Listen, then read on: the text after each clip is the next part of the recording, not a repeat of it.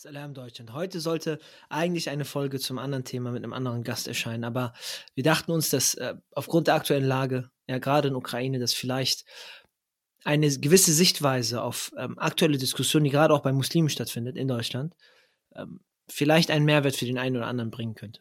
Ja, und es geht um drei konkrete Punkte, gerade im Hinblick auf diesen, äh, ja, diese mediale Heuchelei oder diesen medialen Rassismus, den wir gerade ganz klar erleben, ja, über, über eigentlich mehrere Länder hinweg, ähm, über, über den Rassismus, wo äh, ukrainische Flüchtlinge als wahre Flüchtlinge bezeichnet werden, ja, um, um andere Flüchtlinge eben niederzureden, wo ähm, Bürger aus der Ukraine eben als zivilisiert bezeichnet werden und so weiter oder aus Europa ähm, und, und andere Länder dann automatisch dadurch nicht, bis hin zu ganz klar ähm, ja, werterniedrigenden Aussagen, dass Bomben, die in Ukraine fallen, ähm, die größte Katastrophe darstellen, auch wenn diese gleichen Bomben, die in anderen Ländern gefallen sind, es wird namentlich auch so gesagt, ähm, ja, vielleicht von uns weit entfernt sind und nicht so schlimm ist. Und es geht ja auch überhaupt gar nicht darum, ähm, ukrainische Zivilisten ähm, und Kriegsflüchtlinge in irgendeiner Form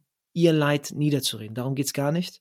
Auch nicht umgekehrt äh, quasi die Situation in Russland und von russischen Bürgern, die auch von dieser Situation, aus, aus, aus diesem Kontext heraus leiden, wegen der wirtschaftlichen Sanktionen und so weiter und diesen Krieg und Konflikt, was auch immer davon politisch korrekt ist, äh, auch nicht haben wollen, dass wir, dass wir das in irgendeiner Form nieder- oder kleinreden wollen. Ganz und gar nicht. Ähm, gar keine Frage. Krieg, ähm, wo gerade so viele am Ende des Tages nur Unschuldige davon, davon leiden, ähm, das ist nicht das Thema, ja, das, das wollen wir vielleicht, das will ich vielleicht damit sagen, sondern ganz konkret, eigentlich an, an Muslime speziell oder auch vielleicht an Nicht-Muslime, die daran interessiert sind, drei Punkte hinsichtlich dieser, diesem medialen Rassismus oder dieser medialen Heuchelei. Der erste Punkt äh, scheint vielleicht ein bisschen verwirrend oder kontra, kontra zu dem, was man jetzt erwarten würde. Vielleicht nur ganz kurz, dass man sich eine Sache in Erinnerung holt. Das zumindest ein Gedankenexperiment jetzt, wenn, wenn ich nachdenken würde, und man muss sich plötzlich, man muss plötzlich wählen zwischen entweder jemand aus der Familie, den man rettet oder den man retten möchte oder nur kann, zwischen jemandem Fremdes, dann würde ich mal behaupten, dass jeder von uns rein natürlich tendenziell zu jemandem aus der Familie einfach, einfach wählen würde und dahingehend tendieren würde. Ja, und wenn man das weitermacht, wenn man dann zwischen einem sehr guten Freund und jemand Fremdes entscheiden würde, dann immer noch bis äh, natürlich zum sehr guten Freund oder sehr guten Freundin. Und zu jemandem Bekanntes, dann wahrscheinlich eher zu jemandem Bekanntes. Und wenn man das immer so weiter erzählt, wird quasi damit nur ausgedrückt, ja, dass wir wahrscheinlich grundsätzlich dazu neigen, wenn wir uns entscheiden müssen, diese Person zu wählen, zu dem wir in irgendeiner Form einen Bezug haben. Ja. Das kann sogar Fußballverein sein oder andere Sachen, wo wir plötzlich eine Ähnlichkeit sehen und eine Zugehörigkeit empfinden. Und ich glaube, das ist der Knackpunkt, ähm, den man sich vor Augen halten muss oder wo wir als Muslime, glaube ich, nicht überrascht sein dürfen, dass das plötzlich passiert. Ja, dass, dass, dass sich Leute für jemand, für etwas, für etwas Bekannteres entscheiden oder das bevorzugen oder das sogar bejahen im Vergleich dazu in, in diesem Fall fremden Menschen oder fremde Flüchtlinge in diesem Fall helfen zu wollen. Das soll nicht bedeuten, ja, das müssen wir auch außer Acht lassen, dass natürlich in Deutschland, also sowohl während der Flüchtlingskrise damals als auch heute, herzensgute Menschen gibt in Deutschland, die einfach nur helfen wollen. Das soll nicht dahingehend pauschalisiert werden. Es ist jetzt kein Wir gegen Deutschland oder sonst was, ganz und gar nicht, sondern einfach nur gerade auf institutioneller Ebene, medial, regierungstechnisch, politisch und so weiter. Und wenn man sich einmal vor Augen hält oder innehält, dass da vielleicht eine gewisse Normalität oder Natürlichkeit drin ist, dass man sich für das Bekannte entscheidet im Vergleich zum Fremden, dann ist man in einer Position, wo man ein gewisse, ein, eine gewisse Form des Verständnisses mitbringen kann. Und dahingehend, oder in diesem speziellen Punkt, sehe ich zumindest keine Heuchelei. Das, was ich damit sagen will, ist, das könnte man erwarten, das sollte man erwarten. Die Heuchelei, die offensichtlich aber stattfindet, ist, dass man sich in Deutschland oder in Europa oder im Westen oder wer auch immer man das betiteln möchte, hinstellt mittlerweile und fast jegliche andere Denkweise niederredet, sich darüber lustig macht, als unzivilisiert betitelt, ja, nachdem man irgendwann mal die französische Revolution hier hatte, in die Aufklärung gegangen ist, zahlreiche Kolonien äh, erstellt hat, Millionen von Menschen versklavt und ermordet hat, äh, den Ersten Weltkrieg, den Zweiten Weltkrieg äh, maßgeblich eben geführt hat, um dann irgendwann mal zu sagen, na gut, aber jetzt, jetzt sind wir äh, erwachsen genug, um zu sagen, ähm, wo es lang geht und was sozusagen die neue Weltordnung in dem Sinne ist und wer, wer gibt den moralischen Ton an. Was ist richtig, was ist gut. Und in diesem Kontext ist ein, ein Begriff ja zentral, Gleichberechtigung. Jeder Mensch ist gleich. Jeder Mensch äh, ist auf einer Ebene, verdient das Gleiche, ist vor dem Gesetz nicht anders und so weiter und so fort. Und so muss jeder das betrachten, jeder Despot, jeder Tyrann. Kann, kann muss, alle müssen gleich behandelt werden können, müssen die gleichen Freiheiten haben und so weiter und so fort. Und das Spannende ist, oder die Heuchelei, die man erlebt, ist genau in diesem Punkt, wo diese Werte eigentlich am ehesten zum Tragen kommen müssten. Und zwar, wenn es um Leben und Tod geht, dass genau dann diese Werte über Bord geworfen werden. Dass wenn es darum geht, ja, wirklich zu zeigen, gibt es in dieser Form Gleichberechtigung, ist jeder Mensch gleich, hat jeder Mensch einen gleichen Wert, dass genau dann eben gezeigt wird, dass das ist doch nicht relevant. Und das, das sieht man ganz klar, zumindest auf institutioneller Ebene. Und das ist der, der eigentliche Kern dieser, dieser Heuchelei. Und das ist, glaube ich, etwas ganz, ganz Wichtiges, was wir als Muslime uns einfach vor Augen halten müssen. Ja, weil wir eine eigene Identität haben. Und uns dahingehend, trotz des ganzen Drucks von links, rechts, oben, unten, wo auch immer, nicht dem fügen, weil am Ende des Tages, glaube ich, das haben wir auch vergessen, nicht nur in Deutschland, sondern weltweit sind wir 1,8 Milliarden Muslime auf dieser Welt. Und sehr oft erleben wir es, glaube ich, hier gerade, ja, wenn wir eben dieses Leben zwischen den beiden Welten haben, dass wir uns für Werte plötzlich entscheiden müssen, dass wir unsere eigenen Werte hinterfragen, weil die anderen mehr Werte so, so äh, prägnant und auf uns einprasseln und als die Wahrheit betitelt werden. Und wenn man dem nicht folgt, dann ist man äh, nicht nur ein Outsider, sondern vielleicht sogar extrem und radikal und all diese ganzen Begriffe, die mit denen umher, mit denen sich umhergeworfen wurde, um dann, dann nur festzustellen, das, womit man oder womit wir unsere eigenen Werte verglichen haben, hat dann, wenn es darauf, wenn es wirklich darauf ankommt, keinen Wert, weil die werden dann über Bord geworfen. Und spannend ist hier auch nicht nur, und das ist das nächste, was, also dann, dann läuft das weiter, dass das Ganze nicht nur zwischen jetzt, ich sag mal, Europäern und Nicht-Europäern oder westlichen und nicht-westlichen passiert, sondern dass natürlich so eine Krankheit ist eigentlich, diese Heuchelei, dass das auch ein innerlich zerfressen wird. Ja, warum? Weil es war spannend zu beobachten, dass zu Beginn des Konflikts oder des Kriegs die Bundesregierung zumindest in Deutschland, auch in anderen Stellen, nicht sofort Sanktionen verhängt hat, nicht sofort darauf eingegangen ist, das irgendwie dahingehend zu lösen, sondern man eher abgewegt hat, ja, ganz klar, ich meine, Bundeskanzler Scholz ähm, hat gewisse Sanktionen nicht direkt eingeleitet, weil im Vergleich stand, ob die wirtschaftlichen Schäden, die vielleicht Deutschland auch dadurch tragen wird, wenn man gewisse Dinge, beispielsweise teurer Benzin, teure Kosten und all das, was damit einhergeht, ob das in der aktuellen Situation, also das ist, das ist das, womit man abwägt, ob, ob das so viel Wert hat, eben um vielleicht die Ukrainer von Anfang an mit Waffen zu beliefern, um die Ukrainer von Anfang an zu unterstützen, um eben Russland dahingehend zu sanktionieren. Das heißt, was da passiert ist in diesem Moment ist, wirtschaftliche Interessen von einem selbst wurden verglichen, oder die Bürger von einem selbst wurden verglichen, auch mit den Bürgern der Ukraine. Und ist es es wert, für einen Moment, ja, wurde die Frage gestellt, sozusagen, ist es es wert, Ukrainern zu helfen, während wir Deutschen etwas aufopfern müssen? Natürlich stellt sich jetzt jeder hin und sagt ganz klar, so ist das, so in diese Richtung muss marschiert werden, gegen Russland, gegen, gegen diese Regierung, gegen dem Ganzen. Aber es gab Stimmen oder Gedanken oder Zögerung, eine, eine Verzögerung, wo am Anfang sich diese Frage gestellt worden ist. Das heißt, man sieht da auch, dass intern nicht so eine, wie sagt man, Verschworenheit ist auf diese Werte oder auf dieses Maß, der, auf dieses moralische Maß, was man eben vorgibt. Das sehen wir übrigens sowohl auf internationaler Ebene oder globaler Ebene oder, oder äh, Makroebene, ja, wie man das so schon sagt, als auch auf lokal, vor Ort, auf Mikroebene. Weil wenn wir sehen, dass der einfache Bürger während einer Pandemie, wo es für, wo es für einen im Kopf auch zwischen Leben und Tod abspielt, sich um Klopapier streitet und boxt, obwohl es eigentlich ausreichend gibt für alle, da, da muss man sich die Frage stellen, was hat dieses ganze Wertesystem eigentlich erreicht? Dass, dass wir uns wortwörtlich darüber lustig machen konnten, die letzten Jahre, dass sich Leute um Klopapier geboxt haben. Ist ja im Prinzip ein Armutszeugnis. Dass trotz dieser ganzen ja, moralischen äh, Vorgaben und ähm, dieses Maß an Freiheit zu erreichen und dieses Maß an Luxus erreicht zu haben und schaut auf uns, ja, und wir sind die krassesten, ja, dass das das immer noch die Realität ist. Und das ist auch nicht fern, weil wenn du ein gottloser Staat bist in dem Sinne, dann hast du vielleicht die ganzen materiellen Vorteile und Systeme und Prozesse und, und, und all dem ganzen und die ganze und diese Art von Ordnung.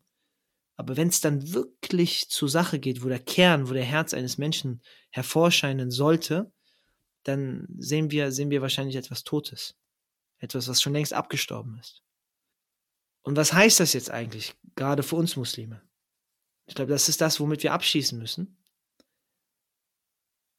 Offensichtlich bedeutet das ja im Umkehrschluss für uns auch, dass es völlig normal ist, dass wir Muslime eine Tendenz oder äh, eine Tendenz haben sollten, unsere eigene Gemeinde zu stärken. Sei es, ob es in Deutschland ist, sei es, ob es in Europa ist oder weltweit ist. Weil das ist die Wertegemeinschaft, aus der wir kommen. Weil man sich als Muslim bekennt, dann ordnet man sich eigentlich theoretisch dieser Wertegemeinschaft an. Und sollte sich auch nicht dafür schämen. Und sollte das auch nicht in Frage stellen. Gerade wenn man aus einer Religion kommt, man das eigentlich mit voller Überzeugung praktiziert. Und man wirklich glaubt, dass die Vorgaben und die moralischen Vorgaben, die man daraus hat, von Gott oder Allah selbst kommen. Aber die Realität, die wir uns auch eingestehen müssen, ist nicht nur, dass wir nicht einander halten, zusammenhalten, sodass wir überhaupt eine Wertegemeinschaft bilden und diese auch verteidigen und sich gegenseitig zu stärken. Ich lasse mal davon weg, dass, dass, wir, dass wir uns eher darauf fokussieren, leider irgendwie gesellschaftlich als Muslime jedes Jahr über die gleichen Themen zu streiten. Aber wenn wir auch global einfach sehen, ich mache nicht das Argument, dass keine islamischen Länder Flüchtlingen oder so weiter helfen, aber wir sehen, dass ein ein, ein, ein signifikanter Anteil an sehr reichen muslimischen Ländern das eben auch nicht tut. Und auch, dass in Deutschland viele muslimische Jugendliche beispielsweise in nicht-muslimischen Häusern aufgenommen werden. Nicht, weil das irgendwie systematisch dahingehend äh, gesteuert wird, sondern weil Muslime sich dahingehend gar nicht anbieten. Das heißt, wir haben als Muslime sogar noch ein größeres Problem, weil wir A, nicht auf unsere eigene Wertegemeinschaft setzen, um zumindest Muslimen zu helfen. Aber darüber hinaus, und das ist ja der Punkt, der, der das Ganze ja noch schlimmer macht, ist, dass wir als Muslime uns ne, in einer gewissen Zeit der Geschichte eigentlich dahingestellt haben, zu Recht auch, als moralische Instanz, nicht nur Gerechtigkeit unter, unter Muslimen zu sorgen, sondern für die ganze Menschheit. Der Prophet ist nicht umsonst als Rahmatul Alamin, als, als Barmherzigkeit für die gesamte Menschheit gekommen. Und wenn wir, wenn wir den Kern eigentlich verstehen, wenn wir sehen, dass in den meisten Koranversen nicht gesagt wird, Muslimen zu helfen, für Muslime zu, zu, zu spenden, muslimischen armen, äh, armen Menschen etwas zu geben, sondern es immer verallgemeinert wurde. Es ging um Menschen allgemein, um arme Menschen allgemein, um, um sogar Feinde ja, dem man, dem man spenden sollte von dem, was man liebt, ohne, ohne dass man dafür einen Dank erwartet, dann sehen wir, wie weit wir eigentlich entfernt sind von der eigentlichen Botschaft dieser Religion. Weil wir Muslime, unser Standard nicht nur sein sollte offensichtlich, dass wir Muslimen ein gewisses, wie sagt man, einen gewissen äh, Vorzug geben über Nicht-Muslim, weil das aufgrund der Zugehörigkeit völlig normal und verständlich ist. Aber unser Anspruch es ist, für jeden Menschen Gerechtigkeit herzustellen. Und das Traurige in diesem Konflikt oder diesem Vergleich zwischen ukrainischen und, und, und nicht-ukrainischen Flüchtlingen ist ja nicht mal, dass man sich entscheiden müsste zwischen A und B. Die Tatsache ist, dass sowohl die europäischen Länder, aber auch die muslimischen Länder überwiegend ausreichend Geld haben, um diese Entscheidung gar nicht treffen zu müssen. Und ich fokussiere mich jetzt mal nur auf die muslimischen Länder aufs Abschlusswort. In der muslimischen Welt fehlt es nicht an Geld. Wir haben mit die reichsten Länder der Welt, genauso wie wir leider auch mit die ärmsten Länder der Welt haben.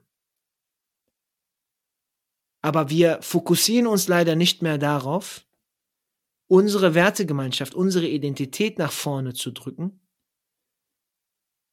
um dieses gerechte Bild und auch diese moralische Instanz ähm, äh, sein zu können, weil wir uns davon abgewendet haben. Weil das nicht mehr das ist, was cool ist, weil das nicht mehr das ist, was gebraucht wird.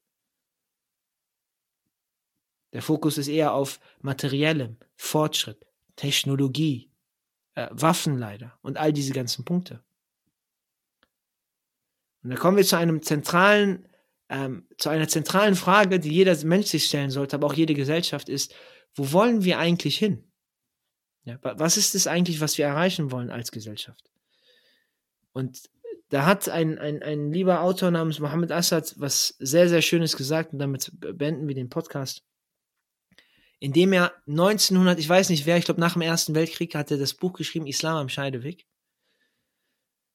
Und schreibt, ich meine, es war während des Ersten Weltkriegs fast 100 Jahre her, wo, oder über 100 Jahre her, wo er Muslime schon damals vor einer Sache warnt und sagt, schaut, nach der, also mit der Industrialisierung, mit den neuen Technologien und mit dem äh, Untergang des Osmanischen Reiches und so weiter, scheint es so, als würden die Muslime danach verlangen, was gerade in Europa und Co. passiert, und zwar die Industrialisierung, Maschinen werden gebaut, Autos werden gebaut, der Wohlstand kommt oder der Wohlstand wird, wird produziert. Und er warnt Muslime davor und sagt, das ist eigentlich nicht unser Geist, weil unser Geist ist es, Allah subhanahu wa ta'ala zu dienen, für Gerechtigkeit auf dieser Welt zu sorgen und überall einen Mehrwert, einen Nutzen für die Gesellschaft zu haben. Wohingehend schon eigentlich ein Leben lang im, im, im Europa und Amerika die, der Geist sich nie geändert hat. Aus dem Römischen Reich. Weil im Römischen Reich oder seit dem Römischen Reich gibt es immer eine, eine Vision.